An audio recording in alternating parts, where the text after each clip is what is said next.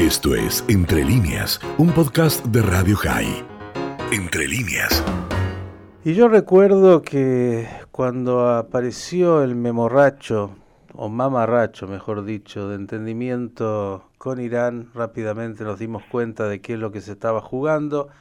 Convocamos a una mesa aquí en Radio High con distintos especialistas y pudimos, creo, poner un poco de luz y claridad de lo que ahí se pretendía.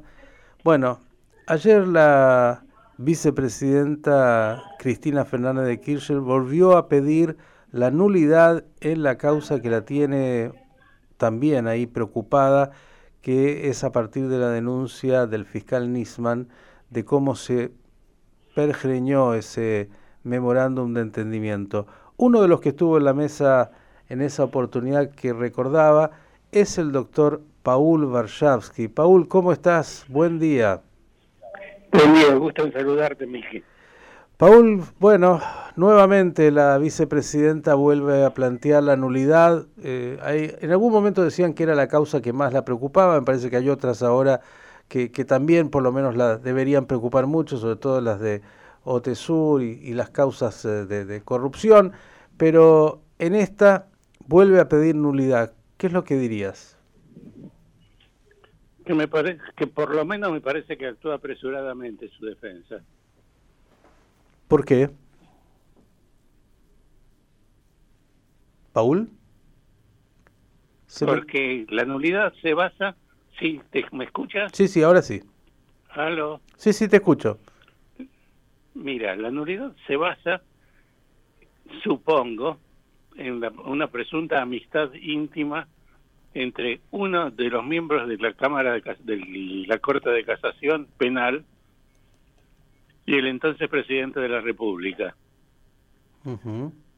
Pero está planteada sin ningún tipo de prueba. El mero contacto personal en sí mismo no significa que exista una amistad íntima que genere una posibilidad de recusación de ese magistrado. Pregunto. Eh, además, Pregunto al letrado y especialista, ¿no se puede ser amigo de un presidente? Bueno, esa, es la pregunta básica. Claro que se puede, máxime que en esa época, cuando se dan los contactos, no existía ningún tipo de causa. Además, aquí hay otra cuestión. ¿Por qué pide la nulidad de todo el procedimiento? Es uno de los integrantes de una sala de la, de la Cámara de Casación el que aparece cuestionado. Te confieso que yo personalmente hubiera preferido que no vaya a, jugar, a tener un acontecimiento social con el presidente de la República, pero eso en sí mismo no, no es una causal suficiente de recusación. La recusación ya ha sido rechazada y si no es causal de recusación, menos podría ser causal de nulidad. Mm. Esto desde lo técnico, desde lo político, Paul, ¿qué dirías? Bueno, que es más de lo mismo. Es decir, plantear que, que, ella es una perseguida. no, no es no solo eso. Te cuento una anécdota personal. Años atrás estaba en Inglaterra tratando un cierto asunto con un abogado inglés muy muy gracioso que me dijo, mira, cuando uno no tiene mucho para decir, tiene una sola política posible. Me lo dijo en inglés. Procrastinate, procrastinate and procrastinate demora, demora y demora. Mm. ¿Te parece que esa es la estrategia en este momento sobre esta causa? Sí, salvo que por, de alguna otra manera se consiga una decisión que tiene que llegar hasta la Suprema Corte incluida, que diga que la nulidad es procedente. Es decir, que existió amistad íntima porque en un cierto momento donde no había ninguna causa en trámite, y por lo tanto ninguna razón para abstenerse de contratos sociales, si es que esa razón en general existe. Es un tanto rebuscada, ¿no? Bueno, la, hay ahí una pregunta que es más de índole psicológica, ¿no? Plantear una cosa así, ¿es manifestación de certeza o manifestación de incerteza? Y necesidad de demorar las causas. Yo veo que se trata más básicamente de una estrategia de demora. de la de mi amigo el abogado inglés. Bien. Eh, Paul, obviamente tienes mucha experiencia en el mundo judicial.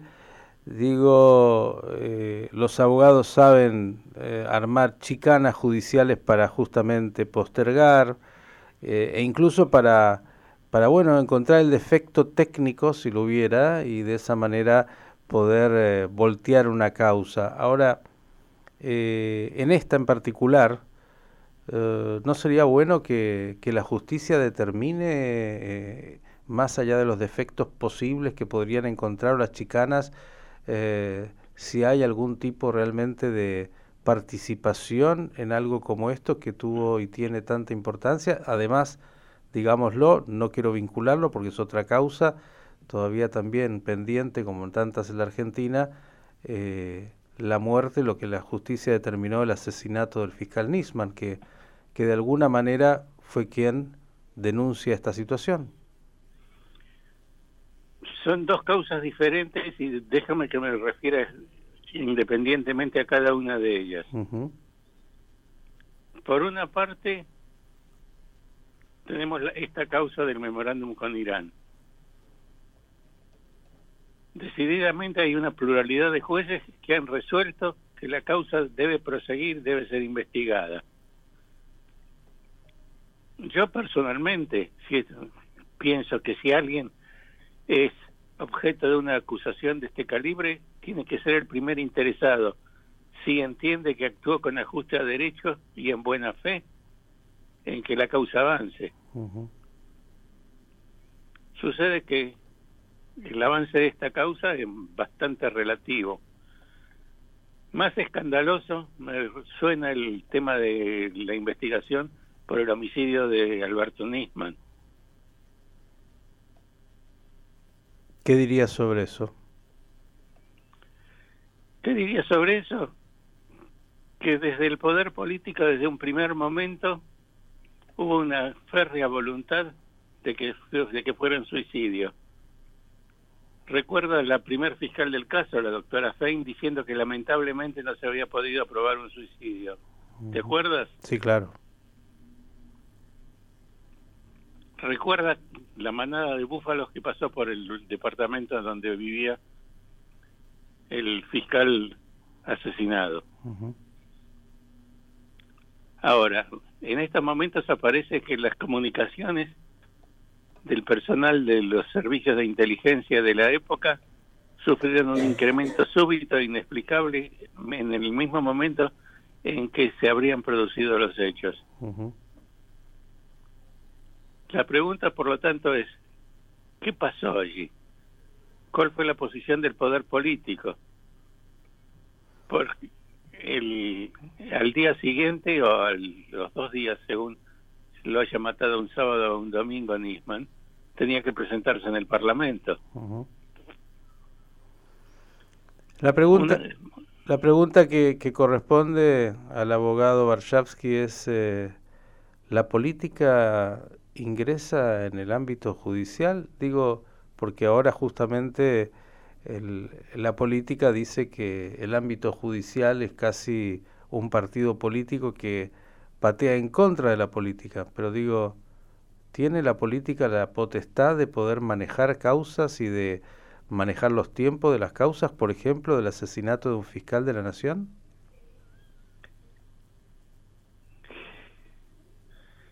¿A qué tipo de potestad te refieres? Si te refieres a una potestad jurídica, la respuesta es negativa.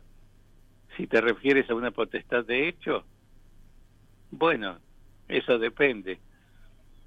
Mm. Ahora, la potestad, lo que sí tiene cualquier imputado en una causa penal es la potestad de usar todos los eh, recursos a su alcance lícitamente para obtener un juicio, una sentencia favorable. Mm. Si también son recursos lícitos los de procrastinar, los de demorar y demorar y demorar y hacer nuevos planteos cada vez, bueno, entiendo que no. Pero los medios de corrección de ese tipo de utilización del instrumento jurídico para demorar y frustrar que se arriba una declaración de certeza en la sentencia, también son medios que en general son débiles. Mm. ¿Ves que podremos en algún momento tener luz y sentencias definitivas tanto en la causa del memorándum como en el asesinato de Nisman? Mira, no lo sé. Te doy un ejemplo que aparentemente no tiene nada que ver con esto, que es la causa de contra el expresidente Menem por la voladura de Río Tercero, de la fábrica militar de Río Tercero. La causa duró tanto tiempo que cuando llegó con una sentencia de condena a conocimiento de la Cámara de, la Corte de Casación, la Corte de Casación decretó el sobreseimiento del juicio en función del larguísimo tiempo transcurrido. Mm. Estoy hablando de memoria, la voladura fue aproximadamente en el 95, ¿verdad? Y eso llegó con la sentencia definitiva a la Corte de Casación para dictar esta sentencia hacia el 2017, una cosa así. Es decir, 20, 22 años más tarde. Bien. A veces, la, a veces el propio mecanismo genera los, los elementos suficientes para su frustración. Digo, es increíble, ¿no? Eh, y muy decepcionante. Un asesino simple o como decían por ahí, un ladrón de gallinas, rápidamente pasa un juicio penal y es encarcelado. Y en este tipo de causas que además tienen un nivel de, trascendencia nacional e internacional enorme, pueden pasar décadas hasta que se pueda arribar a una sentencia, si es que se puede. Es para el ciudadano de a pie muy, muy decepcionante, ¿no? En un punto quiero corregirte, ni siquiera siempre el ladrón de gallinas es sancionado. ¿Qué porcentaje de los ladrones de gallinas son efectivamente condenados? Los pobres. Ni a veces ni siquiera. Tú entras en un tribunal y te, en un, entrabas, porque ahora se, se trabaja a distancia. Y hay denuncias un año, dos años, hasta que las causas caen por prescripción cuando se trata de delitos de, de, abro comillas, menor entidad, cierro comillas, que son los que preocupan al ciudadano de a pie. Al ciudadano de a pie le importa institucionalmente qué va a pasar con el juicio por el memorándum con Irán. Mm. Pero en la vida diaria lo que le importa es si lo, si lo interceptan, le pegan y le sacan la jubilación que acaba de cobrar. Sí, no, eso está clarísimo. Pero cuando le pegan un tiro al hijo o a la mujer y lo matan, me parece que, que, digamos, la gravedad del hecho le interesa que rápidamente se esclarezca y la justicia con toda la tardanza tiende a, a resolverlo. Acá estamos hablando del asesinato de un fiscal y por el momento seguimos esperando. Me temo que es lo que va a suceder en esta causa, pero además te reitero, pregunta, en, haz una encuesta de opinión en la sociedad argentina en estos momentos para cuántos el tema de la, de del homicidio de Nisman es un tema vigente de carácter personal. Bien, todo pasa y la política sabe manejar eso muy bien. ¿Sabes lo que me hace acordar la situación? ¿Recuerdas esos juegos que había en las ferias volantes en donde se se ponían tres cáscaras de nuez y un poroto y había que adivinar mm. debajo de qué cáscara estaba el poroto. Estamos asistiendo a ese tipo de ejercicio de prestidigitación, donde lo que se pretende es que el poroto siempre aparezca en la cáscara de nuez que no fue señalada por el viandante. Bien. Un, un ejemplo muy muy claro un, una idea de, de, cómo funciona la justicia. Y la verdad, Yo estoy en una, en una cruzada personal de no usar el término justicia para el Poder Judicial. El Poder Judicial es una manera de resolver ciertos conflictos que no necesariamente, cuya resolución no necesariamente es justa. Nos quedamos... La utilización del, la utilización del término justicia a veces encubre cosas que, que no debiera encubrir. Nos quedamos con eso, Paul. Creo que es una gran definición la que has dado para entender un poquito lo que pasa. Y, claro, desgraciadamente los que tienen poder y poder político utilizan el sistema y utilizan lo que tienen de poder para poder seguir pateando, postergando, chicaneando y que aquello que dicen en lo cual no tienen nada que ocultar, terminan ocultando de la mejor manera que es no llegando a que estos juicios avancen y se pueda saber una sentencia real. Paul, por el momento agradecerte, desearte lo mejor y, te vamos a seguir llamando porque eh, tu claridad siempre es más que bienvenida. Encantado de colaborar. Eh, lamento el matiz un tanto pesimista que tienen mis palabras. Al final de la historia uno siempre confía en que la justicia, ahí sí, la justicia con mayúsculas va a prevalecer. Un gran abrazo y gracias. Esto fue Entre líneas, un podcast de Radio High. Puedes seguir escuchando y compartiendo nuestro contenido en Spotify, nuestro portal radiohigh.com y nuestras redes sociales. Hasta la próxima.